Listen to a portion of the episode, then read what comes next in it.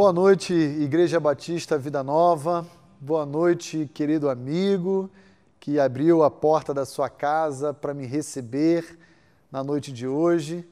Eu quero agradecer a Deus pelo tempo que Ele tem nos dado juntos, ainda que distantes geograficamente, mas próximos aí virtualmente, com o uso de toda essa tecnologia que tem permitido com que fronteiras, né, barreiras sejam reduzidas e assim a gente possa ter um contato mais próximo, juntos aí, a nossa igreja, da sua família, do seu lar. E na noite de hoje, a nossa alegria também de podermos concluir a exposição do livro do profeta Naum.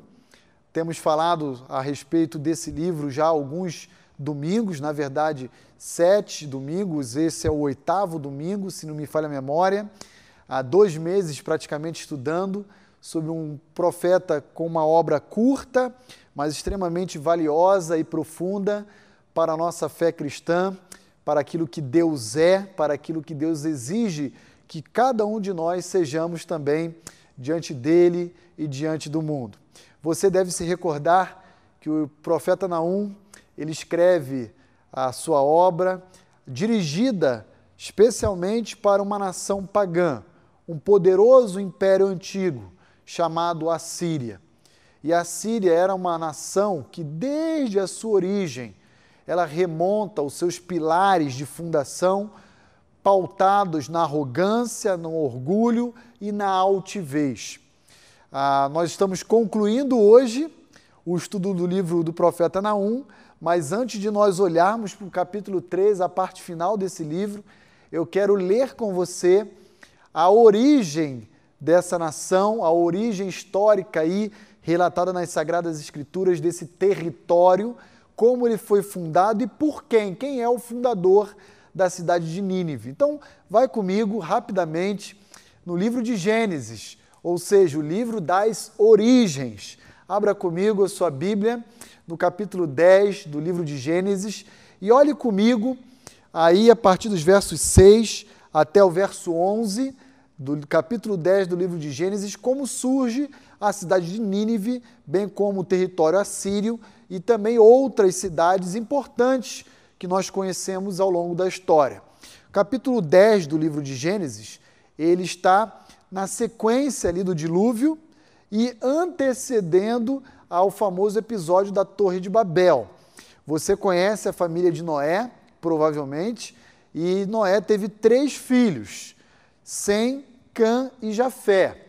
E na passagem que nós iremos ler nesse momento, nós iremos encontrar aí a genealogia ou a descendência da linhagem de Cã, filho de Noé. Então olha lá comigo, a partir do verso 6, o que a Bíblia nos diz. Os filhos de Cã, Cuxi, Misraim, Pute e Canaã. Então, Cã teve quatro filhos, ok? Os filhos de Cush, Seba, Avilá, Sabtá, Ramá e Sabtecá. Cinco filhos. E os filhos de Ramá, Sabá e Dedã. Cush gerou a Nimrod, o qual começou a ser poderoso na terra. Mas para aí, olha comigo. O verso 7 mostra que Cuxi teve cinco filhos: Seba, Avilá, Sabitá, Ramá e Sabtecá.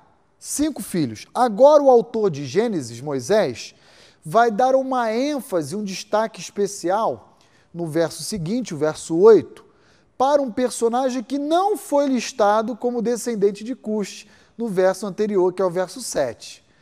Por que, que Moisés faz isso? Porque Moisés quer dar um destaque especial para esse personagem que ele vai apresentar, cujo nome chama-se Nimrod.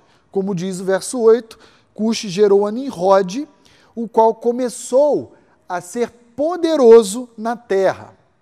Foi valente, caçador, diante do Senhor. Daí a dizer-se como Nimrod, poderoso caçador diante do Senhor.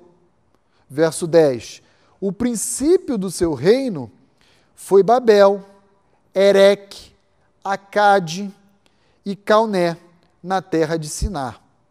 Daquela terra saiu ele para a Síria e edificou a Nínive, Reobote Ir e Calá. Então, observe comigo quem é o fundador da cidade de Nínive, que vai ser a capital de um território chamado Assírio, desde séculos antes de, de Naum, séculos antes de Jonas, desde os primórdios ali, logo após o dilúvio. Esse personagem chama-se Nimrod. E o seu nome, em hebraico, Nimrod, significa rebelde. Por isso, Noé, ou perdão, Moisés, vai destacar que Nimrod se tornou poderoso na terra e então promoveu-se um jargão a respeito dessa pessoa no verso 9, dizendo: como Nimrod, poderoso caçador diante do Senhor. Nimrod foi um personagem histórico orgulhoso, um personagem altivo, um personagem arrogante, e sob as suas características, ele vai então fundar algumas cidades que vão levar a sua marca. E aí então encontramos no versículo, por exemplo, 10, algumas cidades muito importantes que nós conhecemos por causa da história. Primeira dela, Babel. Provavelmente Nimrod foi um dos cabeças aí a organizar a rebelião, como seu próprio nome sugere, a Deus, levantando então e erguendo a famosa, famosa Torre de Babel. Um local, inclusive, que posteriormente será nomeado como Babilônia, ok? Tudo fruto da fundação de Nimrod. Olha um outro povo que você talvez tenha conhecido, ouvido falar dele. Nimrod também no verso 10 funda um território chamado Acade. Quem nunca estudou história, não é verdade? O famoso Império Acadiano, um império pagão altivo, mais um dos legados aí deixados por Nimrod à humanidade e à história. Até que então, ah, diz o versículo 11, que ele parte para o território assírio e edifica uma cidade chamada, portanto, de Nínive. E então nós conhecemos um pouquinho da história do Império Assírio e concluiremos hoje a exposição do livro do profeta Naum, que é uma obra profética, diga-se de passagem, que denuncia o pecado desse povo e a sua terrível queda na mão do seu parente chamado Babilônia. A Babilônia não vai ter dó nem piedade da, da Síria, do Império Assírio. Por isso, eu quero convidar agora você a ir comigo na sua Bíblia, no livro do profeta Naum, capítulo 3. Nós iremos ler os últimos versos, começando do verso 14 até o final do livro, no verso 19. E aí eu queria ah, chamar a sua atenção para o tema da nossa reflexão de hoje à noite. E a nossa reflexão girará em torno do seguinte tema: Aqui jaz o que pensava ser indestrutível. Aqui jaz o que pensava ser indestrutível. Essa era a maneira como os assírios avaliavam o seu império, o seu reinado e as suas conquistas. Você já ouviu a famosa expressão epitáfio? Já ouviu esse nome, esse rótulo? Tem até uma música brasileira que leva esse título nela, né? Epitáfio. Epitáfio é uma expressão de origem grega que se refere àquelas famosas declarações esculpidas, estampadas nas lápides de um sepulcro, de um sepulcro. Ah, ali a, a, na lápide, então fica de forma resumida uma expressão, uma frase curta ah, que ah, tem por objetivo transmitir paz, transmitir consolo, a tranquilidade a todos aqueles que passam ali por aquele túmulo né, e lê aquela expressão, especialmente os familiares né, daquele que foi ali enterrado. Mas a, a, o epitáfio também tem um propósito muito bem definido.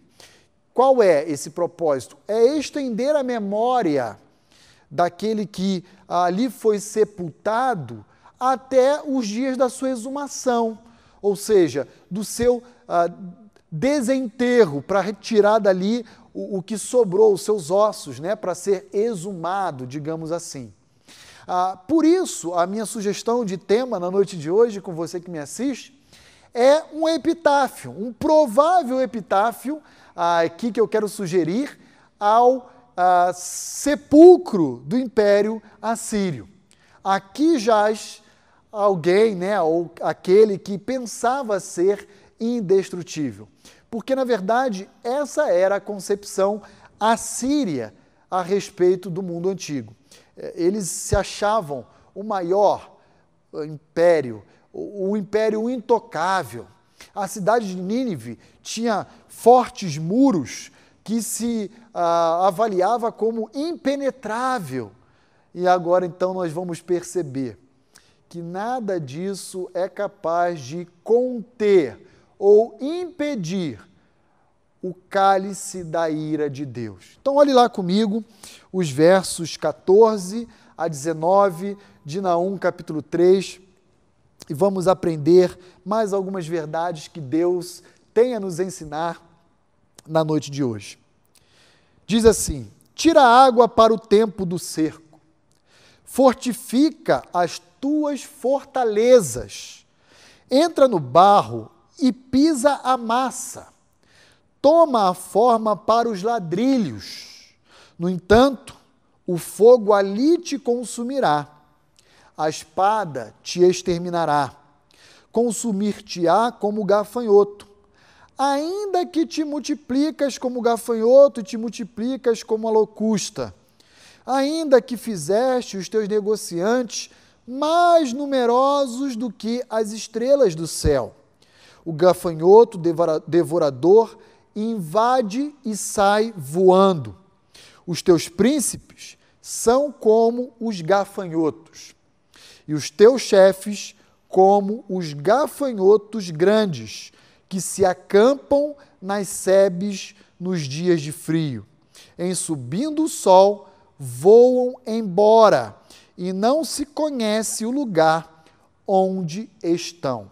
Eu vou, eu vou parar aqui a leitura e vou deixar os demais versos apenas para que a gente possa começar a pensar dos versos 14 a 17 numa pergunta que Naum propõe para mim e para você na noite de hoje.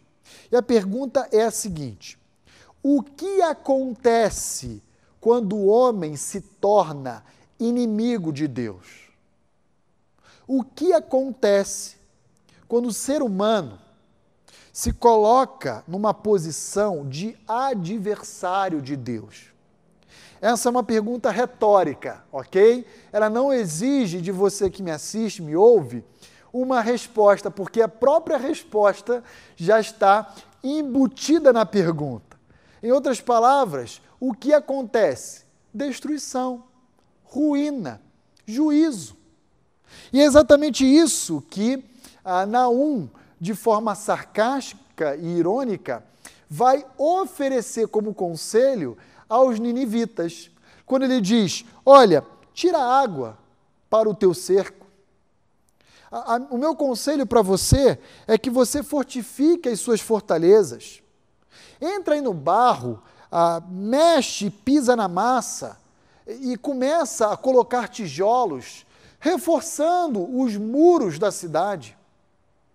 Meu conselho a cada um de vocês é: a destruição vai chegar muito breve. Ela já está batendo a porta de vocês.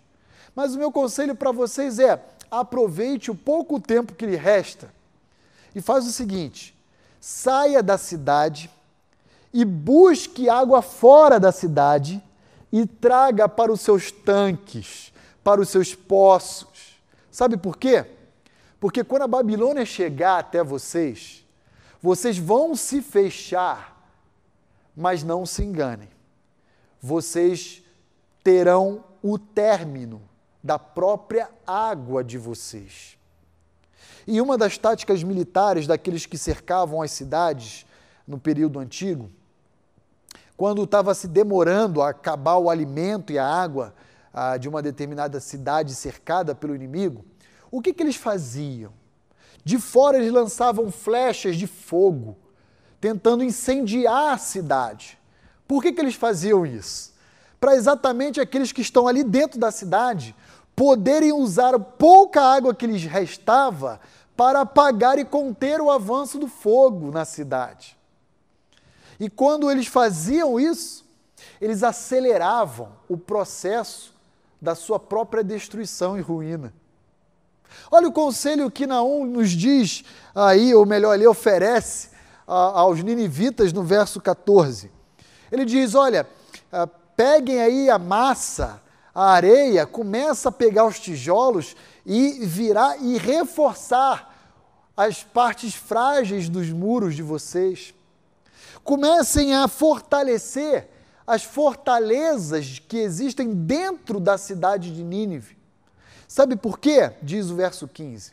Porque elas vão cair e o fogo irá consumir totalmente a cidade de vocês.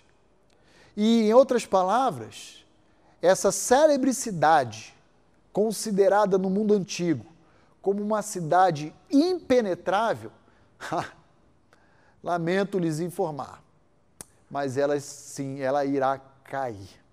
Não há o que vocês possam fazer para mantê-la de pé diante da ira de Deus, que levanta um outro povo iníquo para julgar vocês, levantando a Babilônia.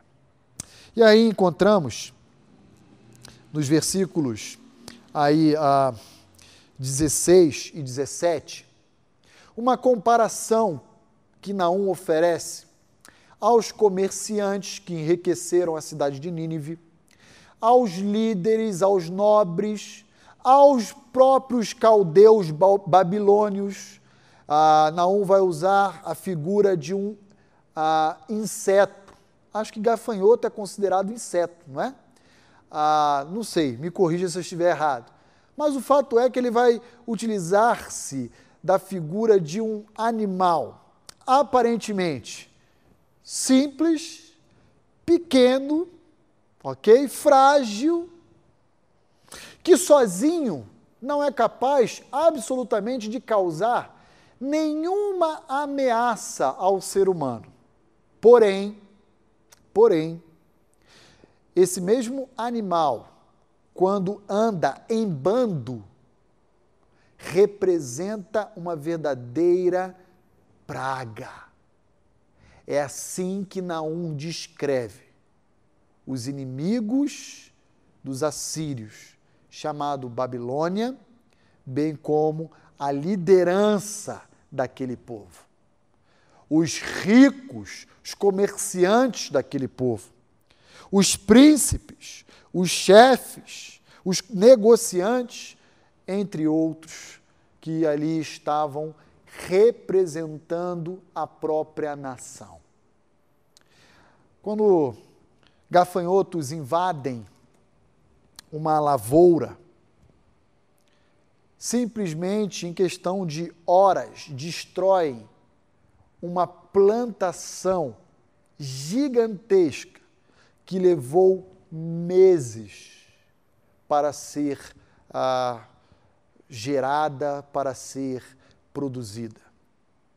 Ah, há imagens, inclusive, em contextos de lavoura, e você consegue isso facilmente pela internet, de bandos de gafanhoto, de locusta, na versão aqui, revista atualizada, se aproximando de plantações e que representam verdadeiramente uma nuvem muito semelhante àquelas carregadas de chuva.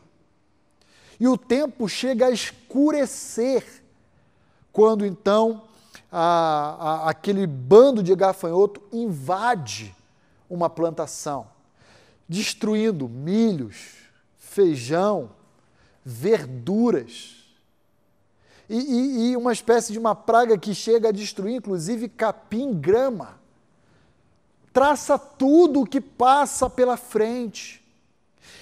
Esse é o retrato que Naum vai nos oferecer de uma forma muito especial, se referindo aos caldeus, que são os babilônios, e também a própria liderança do Império Assírio, a, que estava promovendo essa destruição por meio das suas más decisões, das suas más escolhas para todo o povo.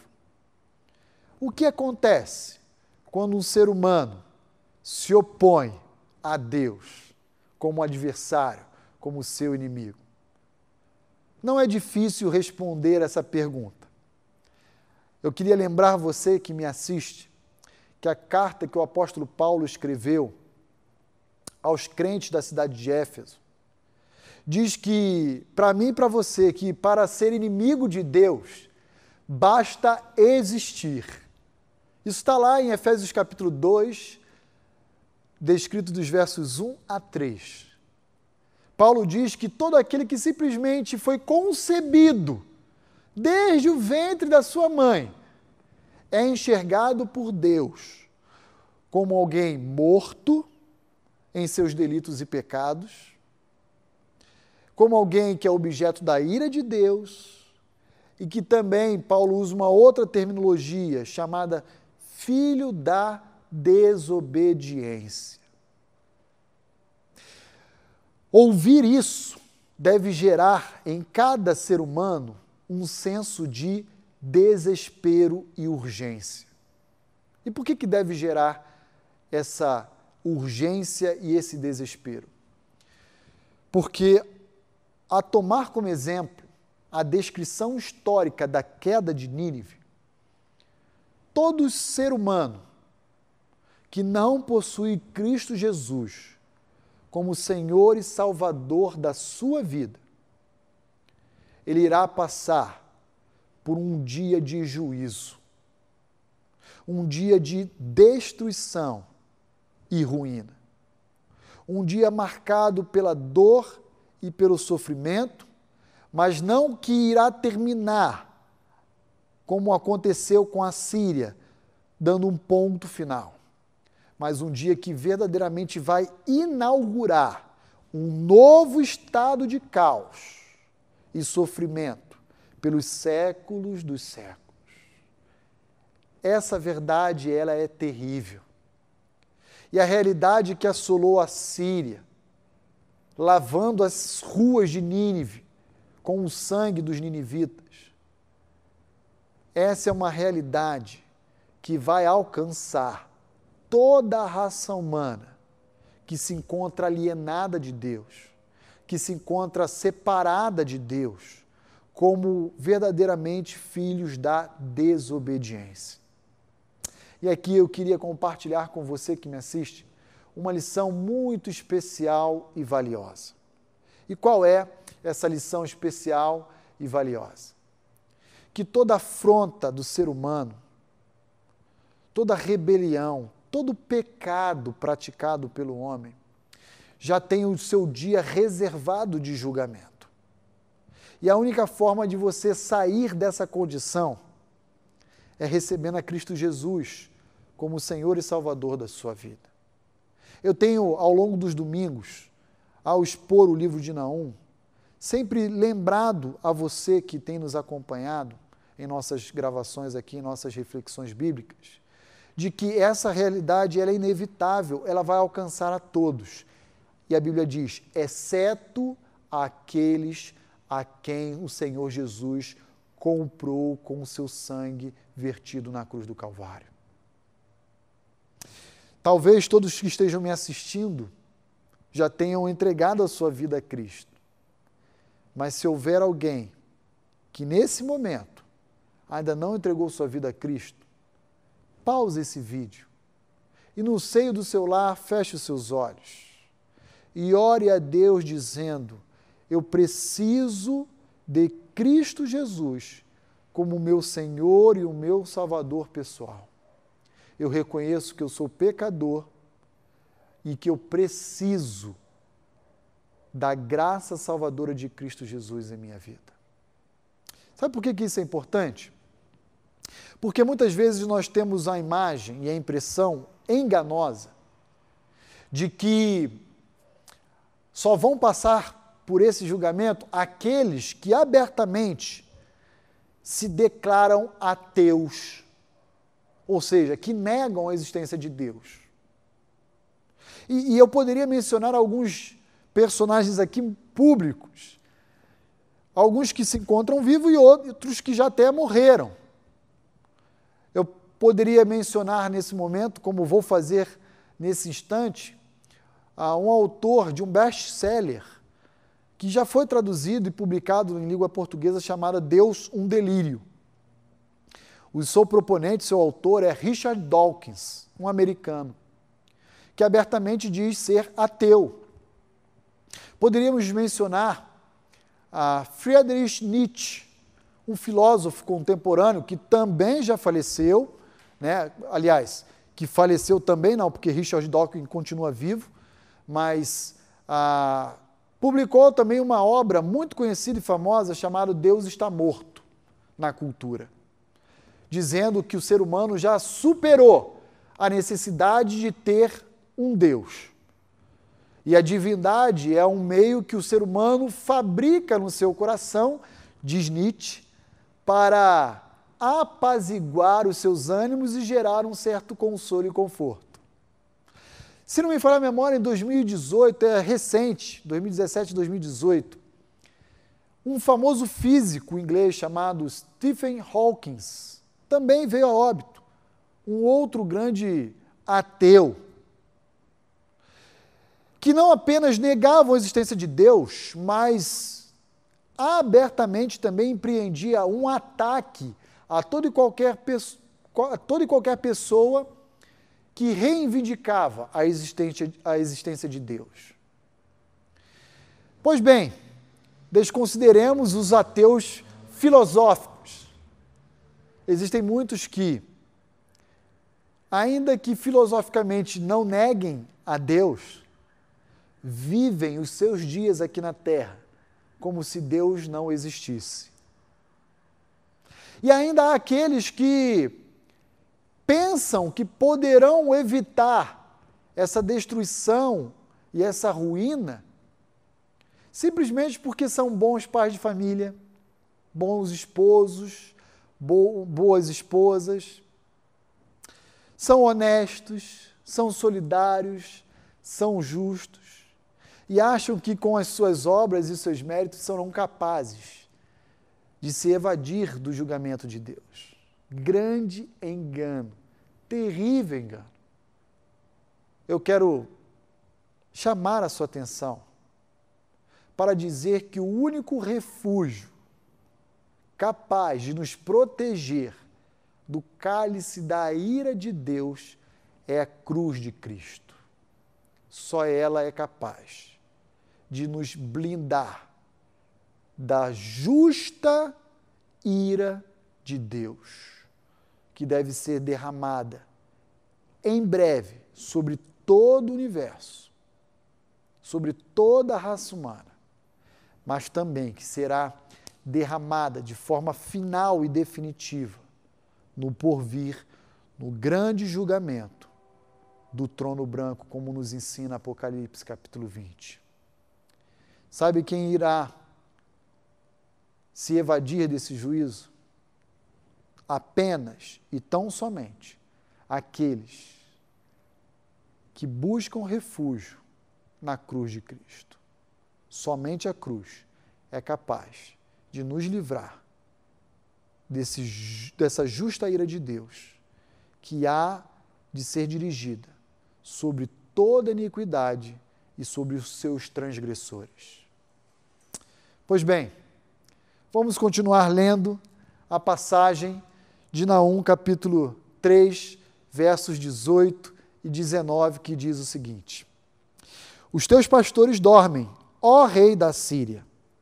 Os teus nobres dormitam, o teu povo se derrama pelos montes, e não há quem o ajunte.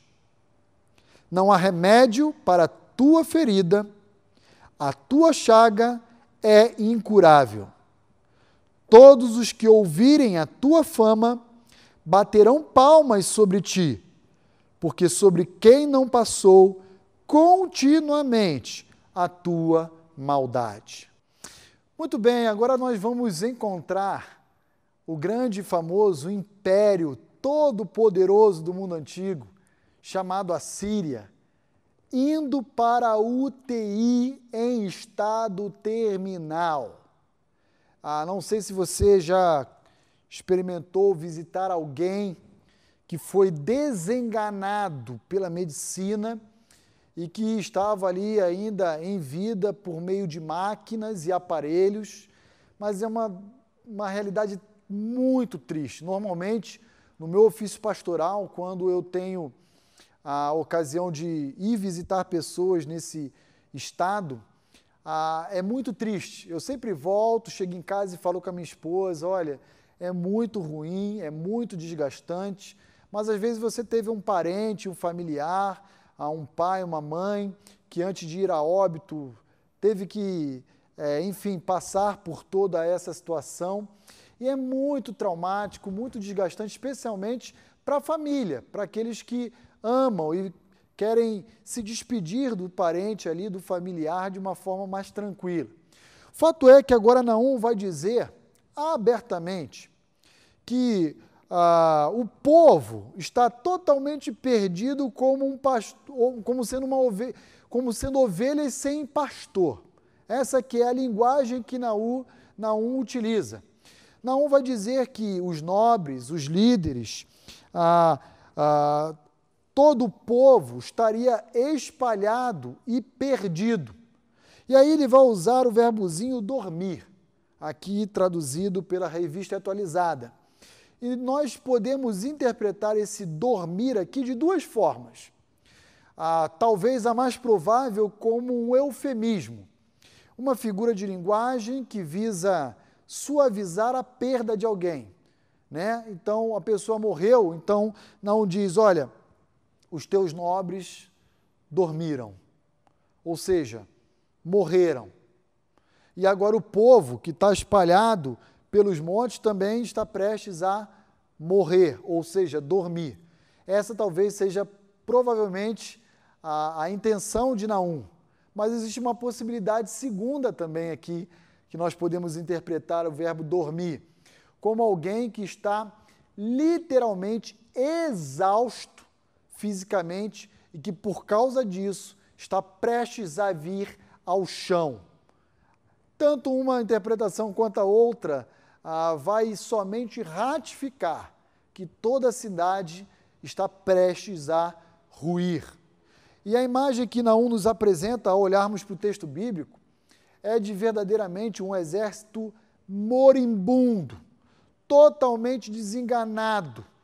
Ah, o versículo 19 diz: Não há remédio para a tua ferida, a tua chaga, ou seja, a tua doença, a tua úlcera, né, a tua ferida, é literalmente incurável.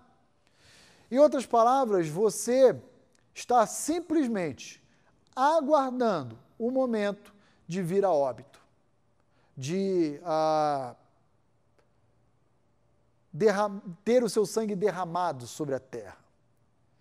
Que palavra triste, que palavra sem qualquer esperança, fruto de ações obstinadas, rebeldes, que caracterizaram o Império Assírio e a cidade de Nínive, desde o seu surgimento, séculos atrás, na figura de Nimrod, um indivíduo que, altivo, arrogante e prepotente, se achava superior aos outros superior aos seus semelhantes. Naum vai dizer: só lhe resta agora agonia e desespero. E olha como ele termina o verso 19, com mais uma pergunta retórica. que não exige a nossa resposta, porque já vem embutida nela a própria solução para o questionamento. Ele diz: quem não passou continuamente a tua maldade? Qual povo antigo, a Síria, não usufruiu ou amargou da sua impiedade? É por causa disso que vocês irão cair, literalmente, e serão envergonhados. E todos os povos antigos que estiverem de pé celebrarão a sua morte e o seu desespero. Que terrível, que triste fim. Mas nós podemos aprender uma verdade muito especial nesses versos finais também do livro do profeta Naum. E qual é a palavra de esperança e a verdade que devemos apreender em nossa vida? Toda maldade, toda injustiça que nós podemos experimentar ao longo da nossa vida, ela tem um deadline, ela tem uma trajetória final. Por mais demorado que a gente possa experimentar e achar que nunca vai passar, vai passar. Tudo isso terá o seu fim. Quem diz isso não é o pastor Roni. Quem diz isso é a palavra de Deus. Às vezes a gente vê algumas propagandas nesse momento de pandemia dizendo vai passar, vai ter um fim. Mas o discurso da sociedade é um discurso pautado numa expectativa apenas. Nós não. Nós temos a certeza de que vai passar. E sabe por que, que vai passar? Porque Deus vai levar a termo toda a maldade presente nesse mundo e vai colocar um fim nessa história. E eu queria deixar, portanto, uma palavra de esperança, que não é minha, mas é a palavra que o próprio Deus deu ao seu povo por meio do salmista no Salmo 30, verso 5. E qual é essa palavra? Ele diz que o choro pode durar uma noite, mas a alegria vem pela manhã. Eu não sei qual é a realidade que cada um dos que me assistem na noite de hoje está vivenciando. Talvez seja uma realidade tranquila para alguns, preocupante para outros, mas angustiante, literalmente, para pessoas a quem amamos. O fato é que, lembre-se, vai ter um fim. Deus não toma o inocente por culpado e nem inocenta o culpado pelos seus atos de transgressão. Deus é um justo juiz e ele vai extinguir todo o mal, todo o pecado e toda a impiedade. Portanto, se você está sofrendo nesse momento, eu tenho uma palavra do Senhor de esperança à sua vida.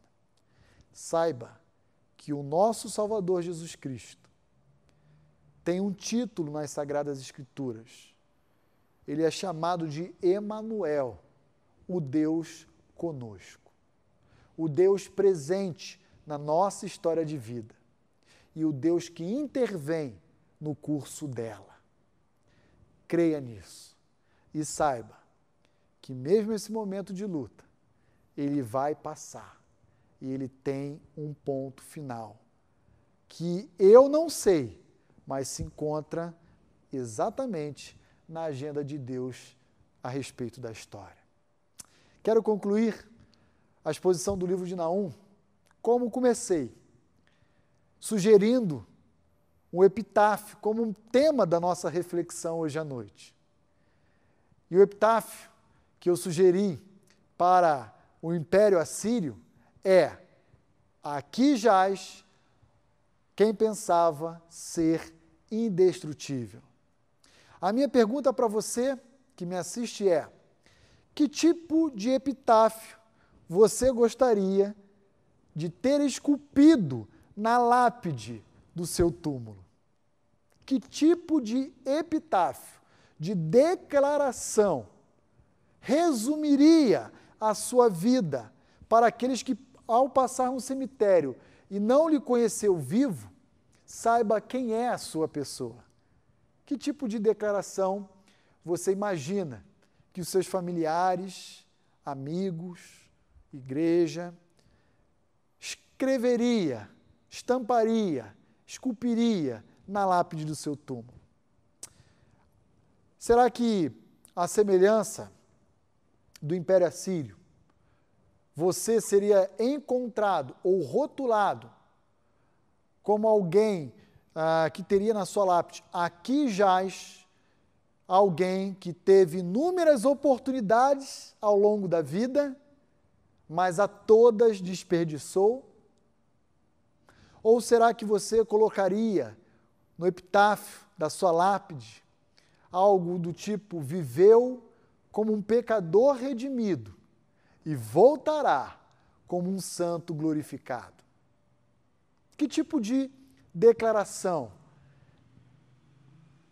ficará estampado na lápide do seu túmulo? Eu queria, antes de encerrar, mencionar duas declarações em vida de personagens que influenciaram a sua geração, de homens piedosos de Deus, a quem todos nós devemos nos inspirar. Pecadores, sim, mas tementes a Deus, que doaram suas vidas para a expansão do reino de Deus e da pregação do Evangelho. Primeira pessoa foi um missionário americano chamado Jim Elliot. E ele foi ah, morto por índios no Equador em uma missão de evangelização chamada Operação Alca. Essa declaração dele em vida não está na lápide do seu túmulo, mas certamente poderia estar lá tranquilamente que representaria o seu legado e a sua vida ah, como missionário. Né? Ah, uma certa ocasião, Jim Elliot disse o seguinte: Não é tolo aquele que perde o que não pode ganhar, para ganhar aquilo que jamais poderá perder. Não é tolo aquele que perde o que não pode ganhar, para ganhar aquilo que jamais poderá perder. Que tipo de epitáfio estará estampado na lápide do seu túmulo? Ai, pastor, não dá para a gente mudar o final dessa história? Falar de morte, lápides, túmulo, epitáfio. Mas é verdade. O fato é que, se Jesus não voltar, todos nós iremos em algum momento experimentar o túmulo, mas certos de que a nossa alegria, aí sim, terá início, porque estaremos para todo sempre na presença do nosso Salvador. Mas quero também mencionar uma outra declaração de um renomado teólogo e pastor americano chamado Steven Lawson. Eu tenho alguns livros desse pastor, um homem de Deus, ah, um indivíduo muito capaz, um homem muito piedoso. E ele, numa das pregações dele, das suas reflexões como crente em Cristo Jesus, ele disse o seguinte: Se eu olho para mim, me deprimo. Quando eu olho para os outros, me iludo. Quando eu olho para as circunstâncias, me desencoraja. Mas quando eu olho para Cristo, estou completo. Que tipo de epitáfio estará estampado na lápide do seu túmulo? No meu, eu gostaria que pelo menos estivesse alguma coisa do tipo: aqui jaz alguém a quem Cristo Jesus comprou com seu precioso sangue. Vamos orar, queridos? Senhor, muito obrigado por todo o ensino, por toda a ministração que o Teu Santo Espírito operou em nossas mentes e corações ao longo dessas oito meditações bíblicas no livro de Naum. Como impactou a minha vida e certamente também a de muitos que nos assistiram.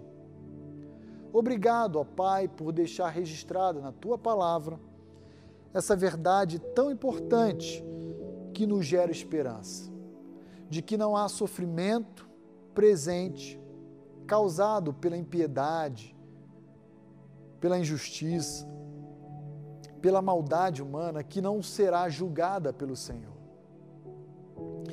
E obrigado também por nos dar a segurança de que, ainda que venhamos a sofrer, esse sofrimento é provisório, é temporário, é passageiro. Mas a alegria que nos está garantida em Cristo Jesus virá mais adiante em seguida, virá pela manhã. Senhor, a minha oração a Ti é para que a tua igreja, a Igreja Batista Vida Nova e todos aqueles que nos assistem, nos acompanham nesse momento, possam ter gravados, esculpidos em suas mentes e corações, a certeza de que o Senhor é um Deus zeloso. Como diz Naum capítulo 1, verso 7, o Senhor é fortaleza no dia da angústia e conhece todo aquele que em ti se refugia. Nosso desejo é também que aqueles que nos assistiram e nunca tiveram um compromisso, nunca tiveram tomado ao lado de Cristo um compromisso em tê-lo como Salvador pessoal de suas vidas, é que não termine essa série sem que o façam no tempo oportuno. Por favor, Senhor alcança salvando vidas preciosas por meio dessa mensagem que o Senhor nos ensinou, não apenas hoje, mas ao longo de toda a exposição desse livro. Obrigado a Deus por sermos objeto da tua graça e da tua salvação. Nós te louvamos assim, no nome precioso do nosso bendito Salvador Jesus Cristo. Amém. Querido irmão, querida Igreja Batista Vida Nova, querido amigo que nos assiste, a você o nosso desejo de que tenha uma semana ricamente abençoada, certos de que apenas em Cristo Jesus e na Sua cruz nós temos um refúgio em meio ao caos. Que Deus os abençoe.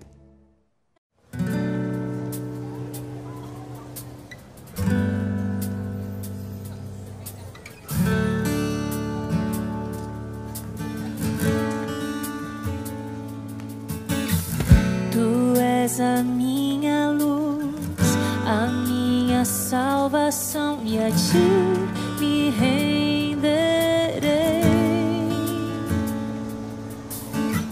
Se ao teu lado estou, seguro em tuas mãos, eu nada temerei. Oh,